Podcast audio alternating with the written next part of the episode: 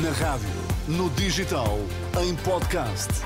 Música para sentir, informação para decidir.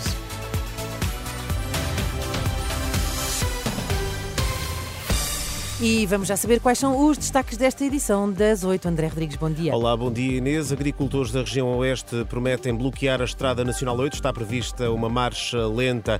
Nesta edição, às 8, conhecemos um projeto do Instituto Português de Oncologia que assinala de forma simbólica as altas no serviço de pediatria. E no Desporto, Pedro Castro Alves, bom dia. Bom dia. Relevado sintético é um desafio adicional para o regresso do Sporting à Liga Europa. Vamos ter um dia com chuva em todo o país, eh, chuva forte e também com vento e trovoada. Vamos eh, agora à edição das 8 na Renascença com o André Rodrigues. Bom dia. Bom dia. Agricultores da região oeste ameaçam bloquear estradas na zona entre o Bom Barral e as Caldas da Rainha, protesto que eh, teve início, ou estava previsto iniciar-se às sete e meia da manhã, há cerca de meia hora. A acompanhar está o repórter da Renascença, João Cunha. João, bom dia. Essa marcha lenta pela Nacional 8 já começou?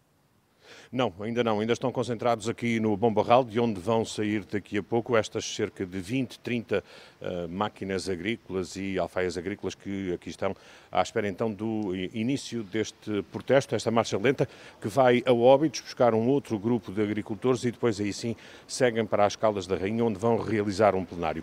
Isto, no fundo, é um grito de alerta. O setor está a passar grandes dificuldades, há já algum tempo, avisam estes agricultores e não é com a atual Ministra da Agricultura que querem falar. Enquanto nós estamos a ficar cada vez mais apertados para usar certos fitofármacos, vêm de fora de, de, dos países, de fora da Europa, com um produto que já não usamos já há muitos anos.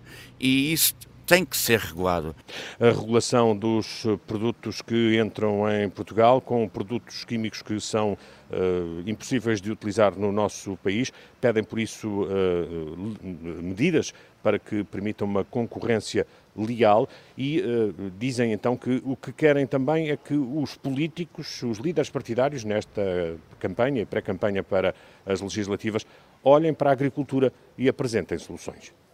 Obrigado, João Cunha. E o retrato, o primeiro retrato desta, deste protesto dos agricultores da região oeste, que vão fazer uma marcha lenta pela Nacional 8 entre o Bom Barral e as Caldas da Rainha, um protesto a que continuaremos a dar atenção nesta manhã informativa aqui na Renascença. De volta aos protestos, também os agentes da PSP e da GNR estão a esta hora em vigília nos principais aeroportos, querem reafirmar a exigência por melhores salários e a atribuição do suplemento de missão eh, que é atribuído à Polícia Judiciária. Cristiano Correia, representante da Associação Sindical dos Profissionais de Polícia eh, no aeroporto Francisco Sá Carneiro, no Porto, ele sublinha que a falta de atratividade e valorização da carreira policial está não só a levar a que a profissão seja menos procurada, como também a muitas saídas até de elementos de quadros superiores. Quando se depara com a realidade policial, o afastamento da família, fraca remuneração, todos estes fatores conjugados fazem com que uh, tenham que equacionar se querem continuar ou não nesta profissão.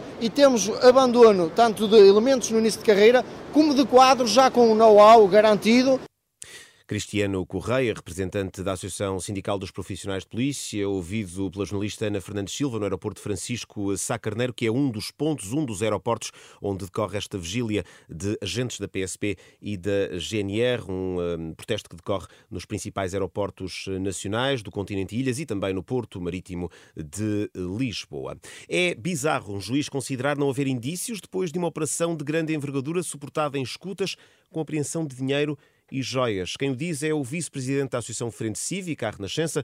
João Paulo Batalha estranha a libertação dos três de arguídos detidos no âmbito eh, da investigação a alegados casos de corrupção na Madeira, que vão aguardar julgamento eh, com termo de identidade e residência.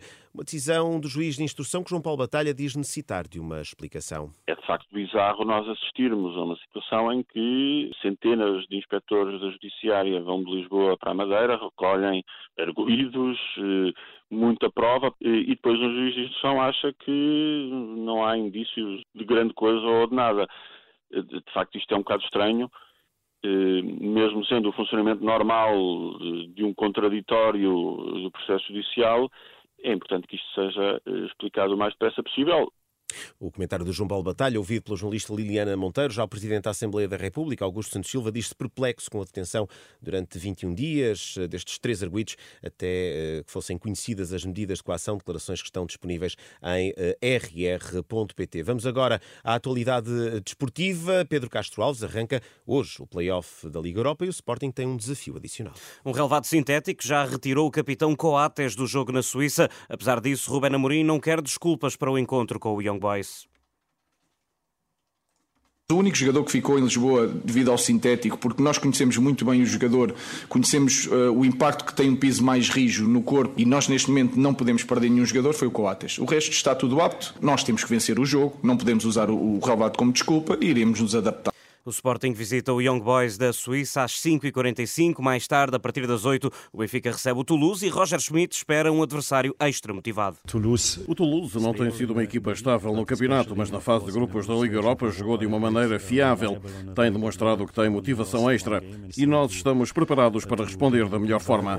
Roger, Roger Schmidt. O Sporting de Braga também entrou hoje em ação no play-off da Liga Europa com recepção ao Karabag. Três jogos para acompanhar na emissão especial de Bola Branca a partir das 5h30 da tarde. Pedro Castro Alves e a atualidade desportiva. E hoje, 15 de fevereiro, assinala-se um dia de uma coisa que nunca devia existir, uh, mas ela acontece. É o Dia Internacional da Criança com Cancro e o Instituto de Oncologia do Porto inaugura um projeto, André, que dá um novo sentido às alas hospitalares no serviço de pediatria. Sim, estes são dois sinos, um na zona de internamento, outro nas consultas externas. O objetivo é que de cada vez que uma criança acaba um tratamento, toca o sino, se assim o entender, para no fundo dizer a todos que está preparada para regressar à vida normal. A ideia está a ser dinamizada pelo Serviço de Pediatria do IPO do Porto.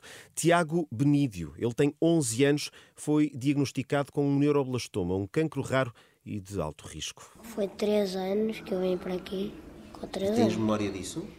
Tenho. Quando vim, ficava quase sempre aqui internado, meses e meses. Agora já saio. Na altura estava mais perigoso, agora já não. Rita é sobrevivente de uma leucemia linfoblástica que lhe foi diagnosticada aos dois anos e meio, hoje tem 18 anos. Cada dia que passa e cada atividade que possa vir a fazer são oportunidades que podem nunca mais acontecer, posso não ter possibilidade de, a voltar, de voltar a fazê-la e sinto que foi uma das principais características que a doença me trouxe. Um espaço de vida para regressar à vida normal que inclui coisas tão simples como ir à escola, aos aniversários dos amigos, ao futebol. Tiago é adepto e sócio do Futebol Clube do Porto. Ele foi ao Jamor ver a final da Taça de Portugal, que o Porto venceu no ano passado, ao Braga, por 2-0. A mãe Sofia conta que valeu pelo resultado e por um encontro extremamente inesperado. Ele acho que só falava da Joana Marques quando chegou a casa. A mamãe tirou uma fotografia com ela e, e lá, lá, está. Um, ele gosta, gosta de ouvir o programa dela. O meu marido também é muito fã, então põe, ouvem os dois enquanto estão no carro. E esses momentos são momentos que o marcam.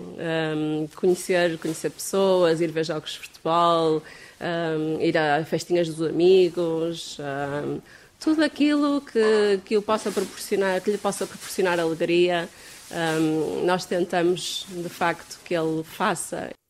E muito provavelmente agora o Tiago estará à escuta da emissão da Renascença. À Ora, espera pois, de à ouvir espera. O extremamente desagradável. Esta é uma reportagem Renascença no IPO do Porto. Lutar, vencer, celebrar.